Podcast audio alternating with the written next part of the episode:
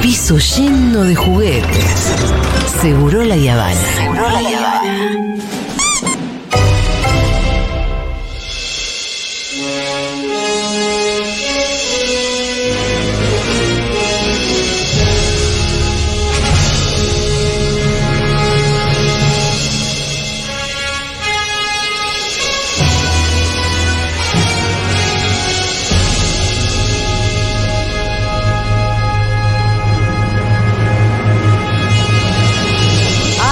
Viaje en el DeLorean es realmente muy excitante. Oh. Sí, sí. También hay que decir que mm, eh, es muy valiente de tu parte de esta 1810. Sí, yo les tengo que contar un poquito lo que tengo que hacer a veces para eh, viajar geográficamente Sí. en el pasado. Hermoso.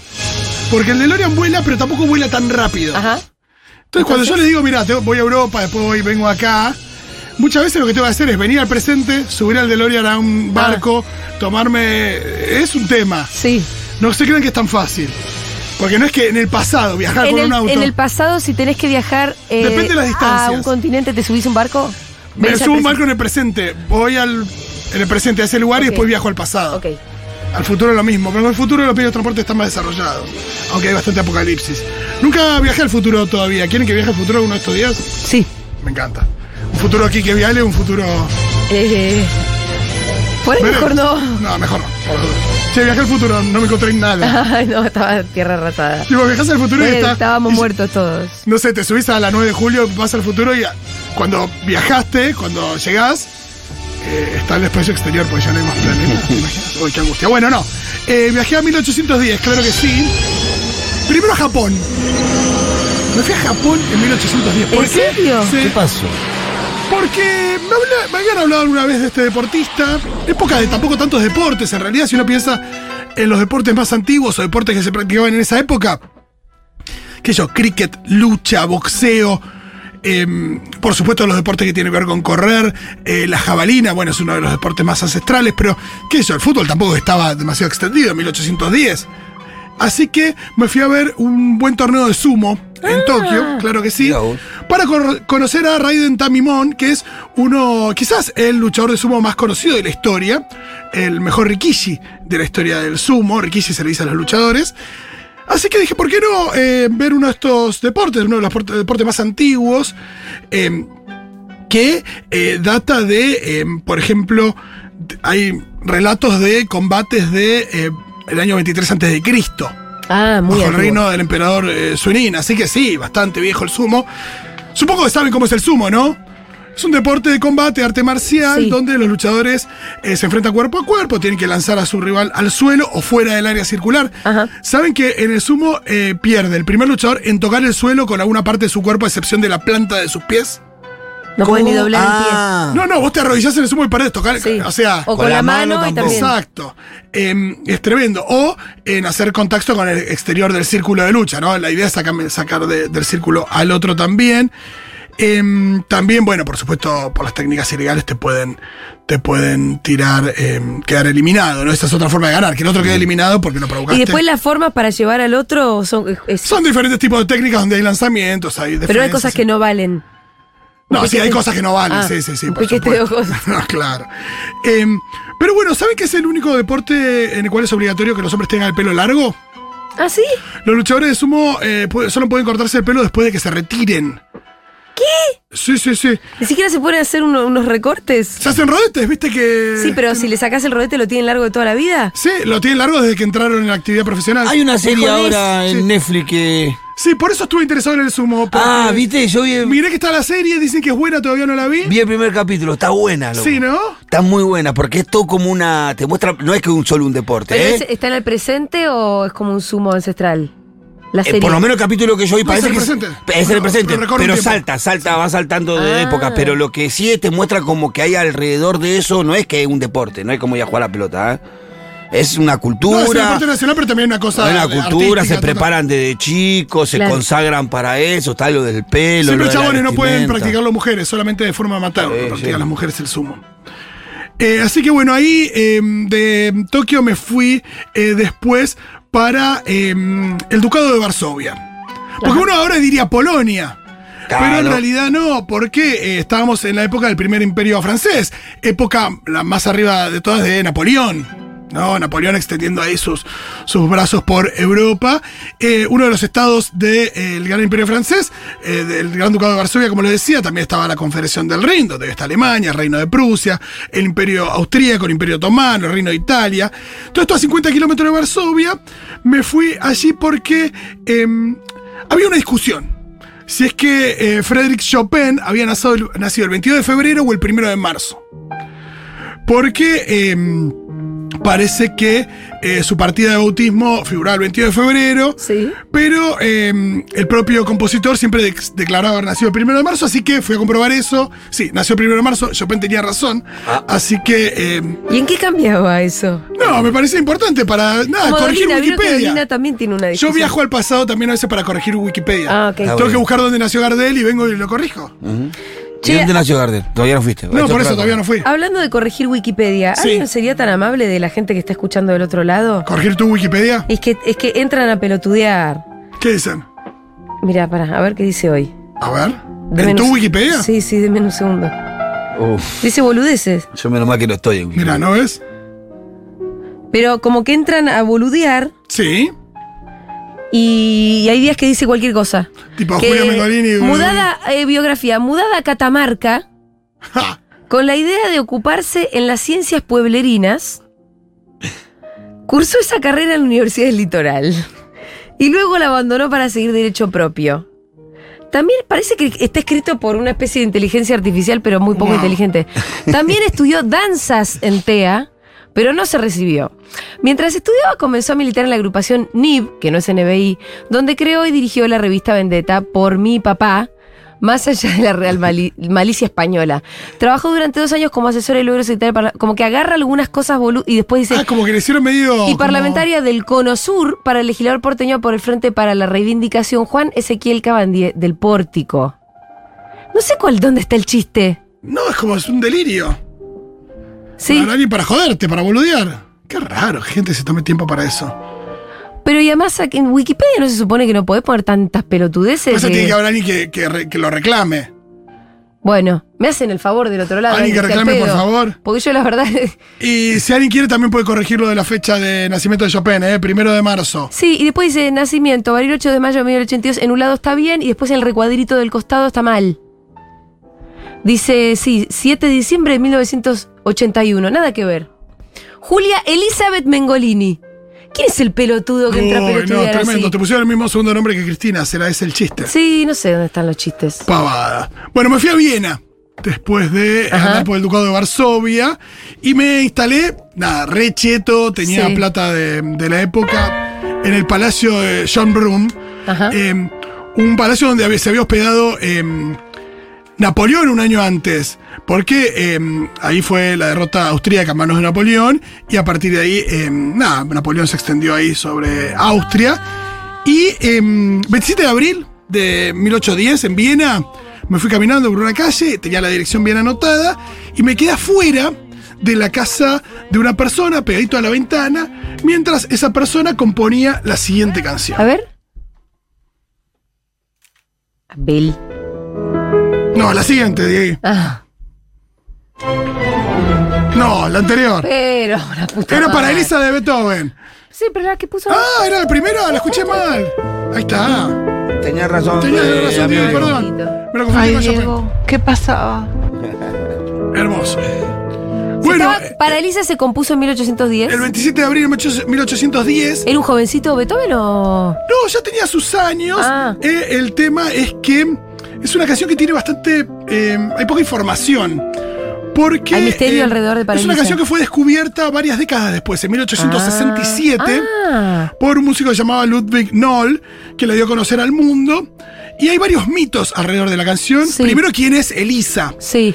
Eh, hay quienes dicen que a partir de un error que tuvo Ludwig Noll eh, en- con el manuscrito de Beethoven, eh, que lo leyó mal y que en realidad para Elisa era para, en vez de Liz, era Teresa, que era Teresa. Sí. Entonces la canción debería haberse llamado para Teresa.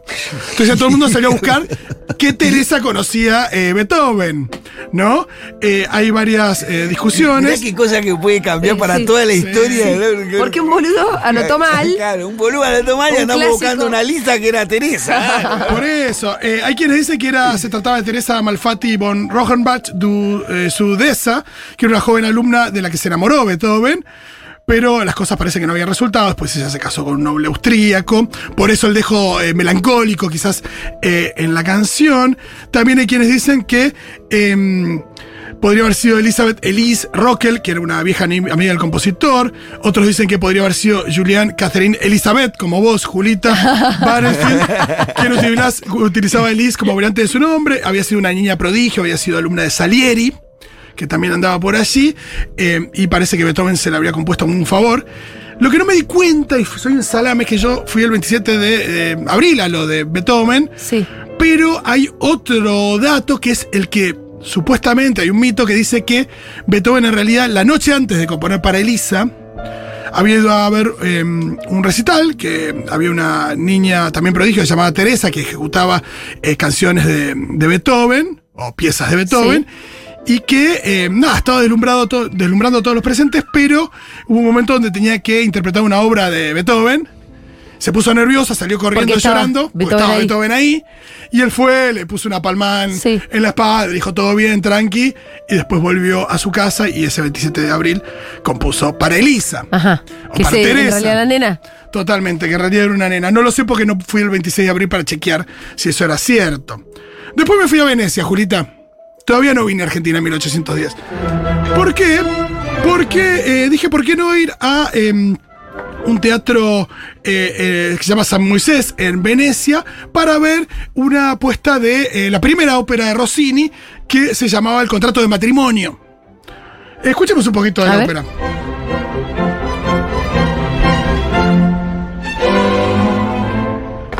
¿Ya existían los contratos de matrimonio? Es como. Vos decís que era un, pre- un prenup, Era un prenup. prenupcial. El argumento es el siguiente: un mercader eh, en una ciudad inglesa llamada Tobias Mill recibe un contrato de matrimonio en blanco de un hombre de negocios canadiense, Mr. Slook. A pesar de la sorpresa, Mill anuncia a sus criados Norton y Clarina que pretende aceptar el contrato en favor de la hija Fanny. Ah, es para casar a su hija. Me pareció medio choto el argumento. Y, Las eh, óperas suelen ser una cagada, la verdad. pero o sea, pará, con todo pará. respeto, digo, ¿eh? Yo fui con la data del presente. Entonces dije, a ver qué pasa si. Ya sé que el abuelo Simpson dice que no toques nada en el pasado. Sí. Como eh, consejo cuando Homero se va a casar. Pero yo fui al pasado y le dije a Rossini, che, tengo una idea muy buena. Y es que adaptes una, nove- una obra de teatro que salió hace un tiempito que se llama El Barbero de Sevilla. Ah, vos leíste la idea. Yo le di la idea. Rolo. Eh, la joda es que eh, Rossini se puso muy mal porque eh, me dio bola, la armó todo y eh, finalmente la estrenó unas años más tarde. Pero fue un fracaso, la audiencia lo silbó, lo bucheó, hubo accidentes en escena, uno de los cantantes dio un paso en falso y se cayó en medio del escenario y todo el mundo se sí. burló. Esto no es el estreno, pero fue un clásico. Eh, sí, es lo que yo le dije a Rossini. Mira, al principio va a salir mal, pero después va a estar tranqui. bien. Eh, así que eh, todo se acomoda, los melones eh, se van acomodando en el camino. Así que Rossini, sí, después escuchame, se hizo conocido por qué, por el contrato de matrimonio o por el barbero de Sevilla. Eh, Por el barbero de Sevilla. Y sí. Y sí. Así que y sí, sin ninguna duda. Después de este recorrido cultural por Europa, porque Europa tiene eso, me vine a la Argentina Palusa la semana de mayo, claro que sí. 1810, semana de mayo, me vine, eh, llega- llegué acá el 21 de mayo de 1810. Y eh, bueno, ya estaba la rosca fuera del cabildo. Claro, claro. escúchame. French y Beruti no estaban solamente repartiendo escarapelas. Estaban ahí agitando No, a la gente. eran re, sí, eran unos barra brava los y locos. exigiendo la conformación de eh, una nueva junta de gobierno, ¿no? Miren, Guado, Futurock. Mira vos, ese 5N. ¿Está poniendo el audio? A ver, perdón que te interrumpa el No, viaje en el ningún tiempo. problema, ¿eh? ¡Ay, salgo yo! Ah, siempre salgo. Creo eso. Yo era de los Sí, que se sí, sí, sí. plantaba. A ver. Y Te cagaste trompadas alguna Y vez. perdía, generalmente, porque eran Era más grande. los más grandes. Porque eran los, los más los qué lindo que extraigan grandes. esto. Creo que, que Che, ¿esto es C5N? Sí. Sí, ese 5N. están hablando de, lo- de la influencia y pusieron a Guado Sí, en sí, Futuro sí, sí. Rock. Y contando una anécdota cuando era chiquito. Hermoso. Good. 22 de mayo, Bien. en eh, allí. Ya está eh, todo ahí. Está Buenos todo Aires, 1810. mal. Me acordé de algo que le había escuché decir a Gabriel Di Meglio, A ver. Y eh, me fui a buscar trabajo a una casa a una casa que queda en eh, lo que, que quedaba en lo que hoy sería, eh, ay, no recuerdo bien, em, la dirección, en- ah, sí, en- entre lo que hoy es Callao, entre Paraguay y Barceló T. Por ahí eh, me fui a mm, la casa de Nicolás Rodríguez Peña, que era un, nada, un comerciante eh, que tenía mucha plata tenía una, una jabonería muy famosa. Y, y pedí laburo, de lo que fuera. Sí, Aparte yo ahí, mira, cuando le dije que tenía 40 años, sí. en realidad tengo 43, Ajá. me dijeron, la gente en general se muere mucho más temprano, se te ve muy bien. Se te ve muy jovial. Entonces claro. conseguí laburo re fácil, porque dicen, Bien. este chabón tiene superpoderes. claro. Che, tenés todos los dientes. Eh, así que no lo podía creer y conseguí laburo cana. en lo de Rodríguez Peña, después le voy a contar por qué. En una jabonería. No, no, en la jabonería no, en la casa. Yo quería laburar Ah, en la casa. bien. ¿Cómo era, che, pibe? Eh, me mandaban a comprar en general productos y cosas a, la ciudad, eh, manejándome ahí, sí, medio transporte, porque, nada, caballo me daba cosa, eh, carruajes la familia tenía, pero no lo podía usar yo, y no había medios de transporte públicos. Así que bueno, caminando un poco la ciudad, un asco la ciudad, hay que decirlo. Oye, la caca arriba. 40.000 personas vivían en la ciudad autónoma de Buenos Aires, que en ese momento no era la ciudad autónoma de Buenos Aires. Era una ciudad sucia, descuidada, no tenía recolección de residuos, aguas estancadas, animales muertos en las calles, un espanto. Eh, y bueno, imagínate, muchas enfermedades, como te digo, la gente eh, no llegaba a los poco. 40 años. Eh, dos hospitales, ocho médicos había en la ciudad, parece. Y había 40.000 personas. Imagínate a quienes atendían los médicos. Claro. Eh, ¿Esto es real o lo inventaste? No, no, no, lo estoy leyendo, ¿eh? ¿Dos hospitales, ocho médicos? Sí, eh, después, bueno, fiebres catarrales, sífilis, tuberculosis, asma, tétano, rabia. eh, Qué peligro. you name it, you get it. Eh, expectativa de vida, como te decía, eh, muy livianita. Imagínate ¿Cuál entre los esclavos, entre la- las personas que eran esclavas, que todavía existía la esclavitud. ¿La expectativa de vida se sabe cuál era? Eh, sí, cerca de 40 años. 40. Sí, sí, sí. Para las personas. no- Pero, no pero se tomaba, se, pero el promedio no se tomaba teniendo en cuenta los eh, las muertes al nacer o las muertes en el primer año de vida, porque si no, lo reducís. eh, Mucho más todavía. exacto, exacto. Eh, complicado también manejarme con la moneda, todavía no, no había moneda argentina. Eran diferentes monedas eh, españolas, eh, que yo, la onza de oro, que le decían pelucona o rostro, se, se- que tenía la cara del rey. Habrá habido un la montón de mone- macuquina, Había muchas monedas, algunas ¿no? más truchas, algunas ni siquiera tenían el canto que después permitía eh, darse cuenta también de, la, de las falsificaciones. Y me mandaban a comprar los ingredientes para el locro, empanadas, carbonada, Sí. pastelitos, todo lo que sabemos a partir de los actos comía. que se comía en esa época. Y es verdad, eran esas cosas, ¿no? La carne muy barata, pues se exportaba eh, nada más para el cebo y cuero. No se exportaba nada, así que el resto del animal quedaba acá. eh, y se Y no porque muy- no se podía congelar. no, claro, entonces eh, se accedía de manera muy económica a la carne. Eh, postres, natillas, arroz con leche. Chocolate caliente en las casas de Guita, en lo de, en lo de em, Rodríguez Peña había. Y bueno, em, también en la clase alta estaba el consumo de literatura, estas cosas, ¿no? De la tertulia. La tertulia en lo de Mariquita. Decime que fuiste a lo de No, Mariquita. no fui a lo de. Mariquita, no, no, no, porque me Pero quise ahí ir en la realidad. joda. No, en realidad me fui más a una pulpería, a la Casa de las Comedias, que en realidad ya la habían cerrado porque había muchas alusiones a. nada, había como denuncia y política también en las comedias, entonces la habían cerrado. Em, sombras chinescas, me fui a una pulpería que te decía, un poquito, una cos- otra cosita, a bailar ahí un pericón, ponele. Pero eh, en realidad necesitaba estar la noche del 24 de mayo en los Rodríguez Peña, en realidad la tarde. ¿Qué pasó? Eh, el 24 de mayo en el Cabildo se crea una junta en la cual participaban Saavedra y Castelli, pero también Cisneros, Sí. que pretendía tener funciones presidenciales. Entonces, nada, había una cosa donde el que manejaba la cosa iba a seguir siendo el virrey Cisneros. Así que parece que a Saavedra y a Castelli, cuando terminó la reunión en el Cabildo, les llegó un mensaje y le dijeron, che, tenés que ir a lo de Rodríguez Peña. Lo de Rodríguez Peña era un alto búnker de rosca y ahí se asaban los planes y las operaciones. Y vos ahí como boludo, iba a servir las empanaditas. Exacto, entonces yo dije, mira, yo voy a estar sirviendo pastelitos cuando eh, pase esto. Y ahí es donde eh, estaba entre otros Manuel Belgrano. Ah, Manuel Belgrano ¿vos momento- finita o, eh, ¿La vos voz? finita o es un. No, no, por lo menos por lo que estaba diciendo se le notaba una voz bastante gruesa. Ah, bueno. Y eh, en un momento él estaba con las estaba tirado en un sillón escuchando al resto. Y mm, nada, yo me lo había contado Gabriel Di Meglio alguna vez, eh, también lo había escrito, lo había leído en algún lado, pero parece que en un momento se hinchó las pelotas, Belgrano se paró y dijo, juro a la patria de mis compañeros que si a las 3 de la tarde del día inmediato, o sea, de mañana, el virrey no hubiera renunciado a fe de caballero, yo le derribaré con mis armas. Hay quienes dicen que lo que dijo es, lo voy a tirar por la ventana. No lo sé. Eh, Me y- gusta más la primera. y me versión. ofrezco desde ya, eh, or- eh, no sé, eh, organizar fuerzas y demás. Así que eh, ahí parece que todos, parece no, yo estaba ahí sirviendo un pastelito a Belgrano y todos, eh, nada, fue como... No, gal- volaban las galeras por los aires. todos todo. a los gritos, hoy te convertís en él. ¿Ves? Como cuando Pastelito dijo, volando. fue muy parecida a la situación cuando dijo Messi. El Dibu, el Dibu no le pudo hacer UPA, estamos Ahí, acá. ahí Esta copa se iba a jugar en Argentina, pero ahora se juega en Brasil, porque Listo. para que la levantemos acá en el Maracaná, lo mismo, eh, una rosca, una manija, eh, todos los muchachos. Al día siguiente, ¿qué pasó? Se conformó el primer gobierno patrio por eh, lo que había dicho eh, Belgrano mientras se clavaba un pastelito que le eh, proporcioné con mis manos. ¿Cuál era? ¿Pudiste averiguar sobre el tema de escarapelas y su sentido? Sí. Eh, no vi hay carapelas en la plaza, sí los vi a Frenchy Beruti rosqueando a full Ah. y agitando a la multitud. Bien. Eh, así que eh, clave el rol de ellos. Con French nos seguimos viendo porque lo acompañé después a Córdoba. Ah, Porque, nada, no sé, en Córdoba a veces pasan estas cosas, ¿no? Donde se armó una suerte de comité contra independencia. Eh, ¡Ay, qué cordobeses los cordobeses! Claro, estaba el gobernador de la Intendencia de Córdoba del Tucumán, que era haciendo la de la. Concha. justo Córdoba era. Eh, Liniers estaba ahí, el virrey Liniers estaba instalado ahí. ¿En Sí, Córdoba? Cisneros se, Ah. se iba a encargar para ahí también.